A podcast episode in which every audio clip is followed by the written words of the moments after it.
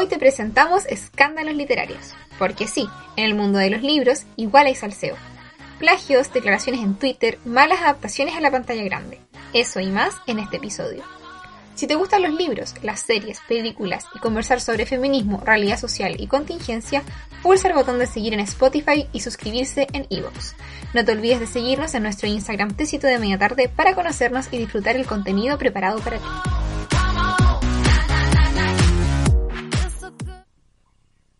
Hola, ¿cómo están? Sean todas y todos muy bienvenidos al episodio 14 del podcast Tecito de Media Tarde. El día de hoy vamos a comentarles, vamos a contarles ciertos escándalos del mundo literario, ya que estamos en el mes de abril, que es el mes del libro. Y como todos los viernes no estoy sola, estoy muy bien acompañada de la Sofi. Hola. ¿Cómo estás, Sofi, hoy? Estoy bien. Un poco cansada, pero estoy bien. está terminando la semana, se viene el fin de semana, así que vamos a poder descansar un poquitito y obviamente trabajar en los próximos episodios y en el contenido para ustedes. Bueno, como les decía, Hoy vamos a hablar de escándalos, ¿ya? Con la Sofía nos encantan los escándalos y más si son literarios. Ya, el primer escándalo tiene que ver con un autor de literatura juvenil e infantil que en realidad no es tan escandaloso como el que tiene la Sophie, por ejemplo, así que quédense para escuchar ese, que es sobre Rick Riordan, que es el autor de la saga de Percy Jackson. Ya, yo solamente he leído los dos primeros libros de esa saga, los, la abandoné, pero aún así, eh, me gusta mucho la, historia y lo que hace con el mundo mítico griego. Y bueno, a grandes rasgos, lo que sucedió fue que Rick Riordan dio unas declaraciones con respecto a las películas. ¿Ya? Porque, ¿qué sucedió? Que en Twitter un fan dijo que no había una escena en El ladrón del rayo. Y Rick Riordan respondió que es claramente un error y lo más fuerte, dijo que deberían censurar toda la película y dejar dos horas de pantalla en blanco. A ver, ¿qué sucede? Eh, lo que dijo Rick Riordan después fue que él no había visto las películas y que tampoco tenía planes de hacerlo, que solamente la juzgó por el guion, eh, pues lo que a él más le importaba era la historia. ¿Ya? Y dijo también, los tweets ya no están, esto lo saqué de un medio, porque busqué los tweets y no están, dijo que el trabajo de mi vida pasado por la picadora cuando les imploré que no lo hiciera. Ya, esas fueron sus declaraciones. Eh, dijo que no estaba en contra de los actores ni nada, porque, a ver, ni siquiera vio su desempeño porque no vio las películas, pero aún así sentía que eh, su trabajo había sido pasado a llevar. Y bueno, él donó todo el dinero a la caridad que ganó con estas películas, que está protagonizada por Logan Lerman y puso lo poco que paga Hollywood a los autores por sus derechos, sobre todo si son desconocidos como lo era yo. Bueno, ahora Rick Riordan es súper famoso, tiene hartas sagas y bueno, al menos a mí se me hace que es muy muy conocido. Y como decía antes, el autor aclaró que no tiene nada en contra de Logan Lerman o los otros actores, ya porque dice que no es su culpa y que le da pena que se vieran arrasados en este desastre. Yo creo que es un escándalo porque imagínate, o sea, eh, súper duro con sus palabras. Creo que ahora se va a realizar una, no sé si son series o películas que Disney va a, hacer ahora sobre la saga de Percy Jackson con actores que son pequeños, como en Harry Potter, como que vayan creciendo a medida que van pasando los años. Y bueno, en Creo que en, un, en el primer episodio del podcast les hablamos de lo que se viene para este año y creo que ahí les comenté más sobre Percy Jackson. Pero ese es el primer escándalo, que no es tan un escándalo literario, pero claro, tiene que ver con adaptaciones de libros a películas y yo creo que pasa bien seguido esto de que los autores no quedan muy contentos con las adaptaciones que a veces son bien malitas. ¿Te gusta?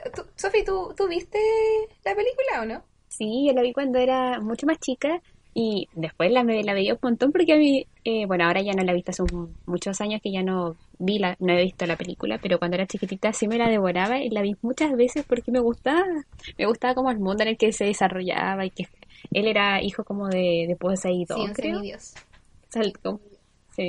Y era entretenido, lo encontraba súper entretenido, pero puta que lata decía que a él no le había gustado. Aparte, creo que los libros, yo no lo he leído, pero sí creo que están basados cuando este chico era bien chiquitito, tenía como 13 años. Sí.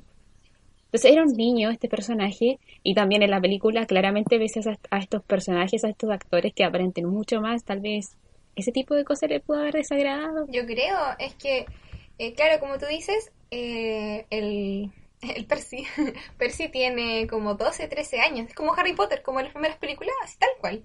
Y va creciendo y todo. Y me acuerdo, me acuerdo que me gustaron los libros y la película también me gustó.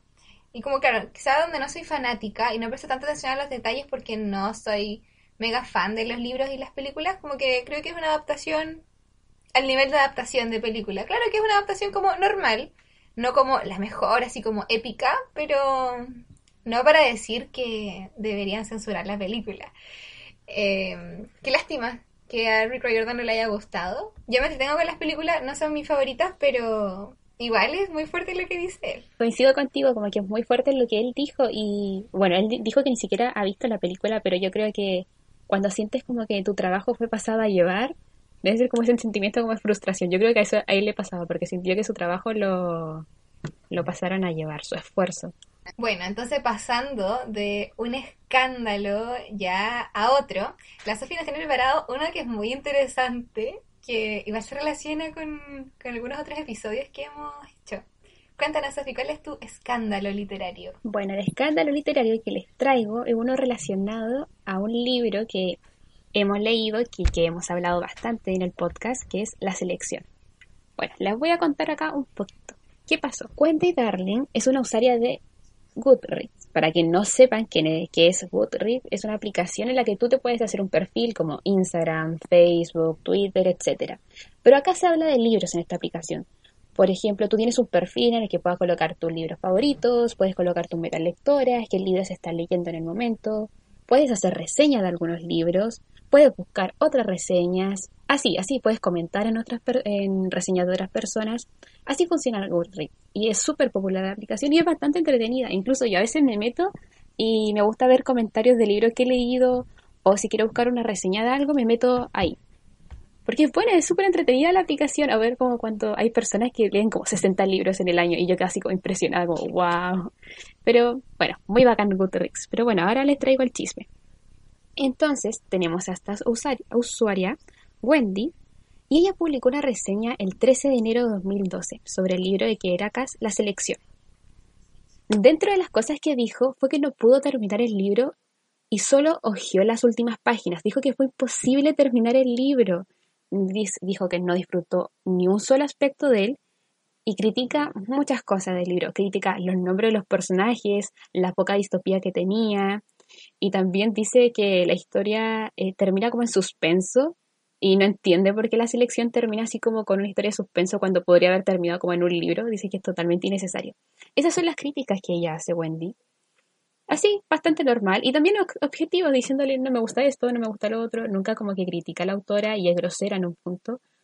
Y la verdad es que cuando yo leía su reseña, fue muchas de las cosas que yo con la Connie dijimos en, en las reseñas que hicimos de la, de la relectura de la selección, que era la poca distopía que tenía. Ella se quejaba de la poca distopía también que, como nosotras. Bueno, entonces, eh, ¿qué pasó? Esto lo leyó la agente de Keira Cass, Elana Roth. Ella estaba enfadadísima y se va a Twitter y critica a Goodreads diciéndole cómo deberían mejorar sus algoritmos porque la publicación tú buscabas la selección y esa era la publicación que salía de primera, esa era la primera reseña que salía y era pésima. Pues. Entonces, cuando la gente viera esta reseña, no iba a querer comprar el libro. Entonces, la gente de Kiracas critica en Twitter y dice que deberían mejorar y que quién es esta chica, de que ni siquiera terminó el libro. Y dentro de los tweets que publica, dice que es una perra. Que Wendy Darling es una perra y dice y le habla a Keira Cass por Twitter diciéndole que tienen que subir los me gustas de otras publicaciones buenas de la selección y llamar a, a, sus amigos para que le vayan a colocar me gustas y bajar la publicación de Wendy y subir las publicaciones buenas en Goodreads. Es muy como rayado, muy chiflado lo que hicieron porque más encima ellas no sabían cómo parece que funcionaba Twitter, que todo era público, porque ellas pensaban que era una conversación entre ellas dos, entre Kiera Cass y, y su, su, agente, y todo esto era público y todo el mundo empezó a criticarlas, eh, a criticarlas, a juzgarlas, porque también se pone en cuestión de los, como los autores deberían como meterse en esta reseña como lo que piensan los, un ciudadano común y corriente. Porque Goodreads no, no creo que todos sean como periodistas ni se dedican hacer como reseñas o estudiar letras, pues son personas según yo que le gusta leer y si tú quieres publicar algo, lo puedes hacer. entonces se, se puso todo esto en tela de juicio. Y también, por otro lado, Wendy recibió muchos insultos de personas que eran fanáticas de la selección y así, y que le ataque a ella porque ella es una humana común y corriente, publicó lo que le pareció con el, con el mayor de los respetos. Ella incluso al final de su publicación dice, este no es mi tipo de libro, pero pueden haber a personas que le haya, que les gusten. Y ella, ahí, honesta y todo. Pero después que, ah, finalmente, ¿qué sucedió? Que Ida Cass tuvo que pedir una disculpa porque sí fue bastante irrespetuosa y que injusto lo que estaban haciendo ellas de pedir entre personas, sus amigos, para bajar la, la reseña de Wendy y subir su, las reseñas positivas. Ya. Así que eso pasó. Ah, y una de las cosas que me gustaría decir que esto fue lo que finalmente Wendy dijo y ya después como que no habló, que dijo, algunos de estos autores no... Ah, algunos de estos autores parecen no tener entre, ah, de nuevo lo voy a leer. Algunos de estos autores parecen no tener entrenamiento en relaciones públicas o sentido común. Es muy desafortunado que se haya eliminado el enfoque de los libros y ahora estamos pasando todo nuestro tiempo concentrándonos en los egos de las personas. Uh, muy fuerte. así que así ahí terminó esta polémica que hubo. Estoy esperando que la gente de Kirakas escuche el episodio para que nos diga perras. ¿Te imaginas? Por lo que yo, por lo que sé, por lo que escuché en un video hoy día en la mañana, eh, este le mandaron como el libro antes, parece. Como que a veces las editoriales hacen eso como de mandar los manuscritos a personas como influyentes, como en el mundo, en el rubro para que digan su opinión y no sé, pues después hagan un comentario en la portada, en la contraportada, etcétera. Y creo que ella, claro, pues, eh, a ella le mandaron el libro porque era bien conocida en, en Goodreads y no le gustó, pues.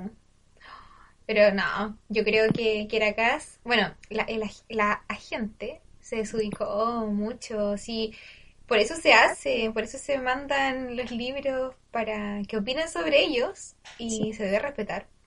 Si tú no, tú no le mandas, no le mandas el libro a alguien para que diga que es maravilloso cuando a ella no le pareció que fue así.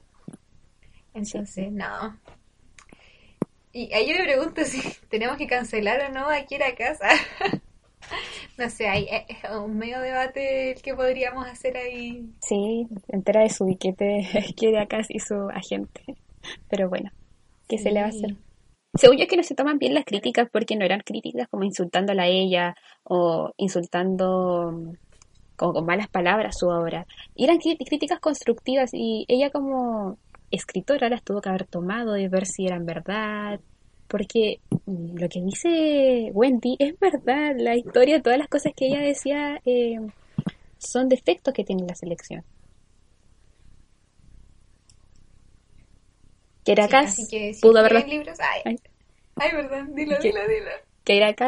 Pudo haber tomado esas críticas y mejorar la elite y la elegida, pero no lo hizo, no le interesó. Exacto. Sí, no. Debió, haber, haberlo hecho porque eh, nuestros ojitos críticos, al volver a leer el libro, se dieron cuenta de la realidad y de que Wendy tenía razón. Y además que eh, de eso se trata Goodreads, de puntuar los libros, de comentar de qué se trataron. Eh, y claro, lo que ella dice al final de la polémica tiene mucha razón, porque al final no es sobre los egos, sobre las fama, sobre vender más libros, sino sobre, sobre el contenido, sobre si realmente no le gustan las personas y cómo tan susceptible, digo yo, si se expone a eso, se expone a que sea criticada. Eh, y sí, pues libros creo que fue como un bestseller del de New York Times, a ese nivel de ventas. Pero, a ver, ya, sí, ya. Si quieren saber más sobre la selección, tienen que ir a nuestro episodio de... Ahí les comentamos todo lo malo y algunas cositas como buenas que tiene el libro, porque tampoco es todo negro.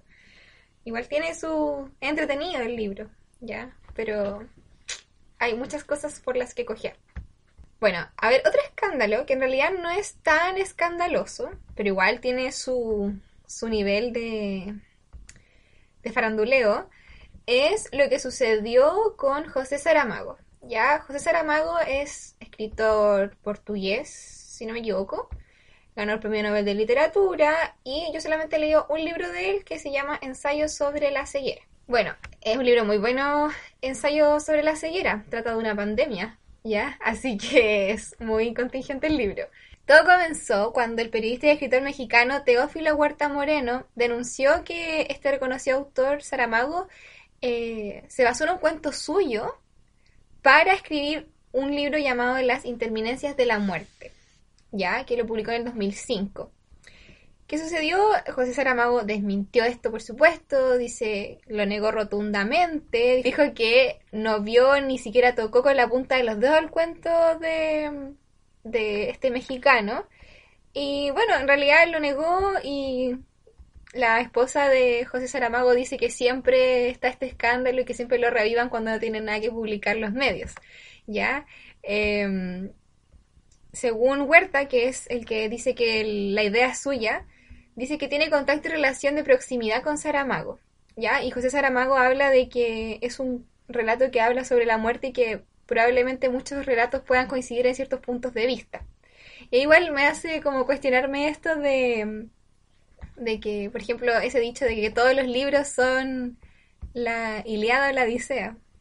De que como que las ideas siempre están y como que se van repitiendo y bueno, no sé, pero... O cuando se basan en otros libros para crear. Claro. Eh, si es así, son caletas. Por ejemplo, el diario de Bridget Jones es el personaje Darcy, que se llama Darcy, está basado en Darcy de Orgullo y Prejuicio, ¿cachai? Yo no sé qué será real aquí en la historia de José Saramago. Eh, obviamente el nombre de él sigue ahí, el del mexicano Teófilo Huerta Moreno no. Eh, así que si realmente fue un plagio, no lo vamos a saber probablemente nunca.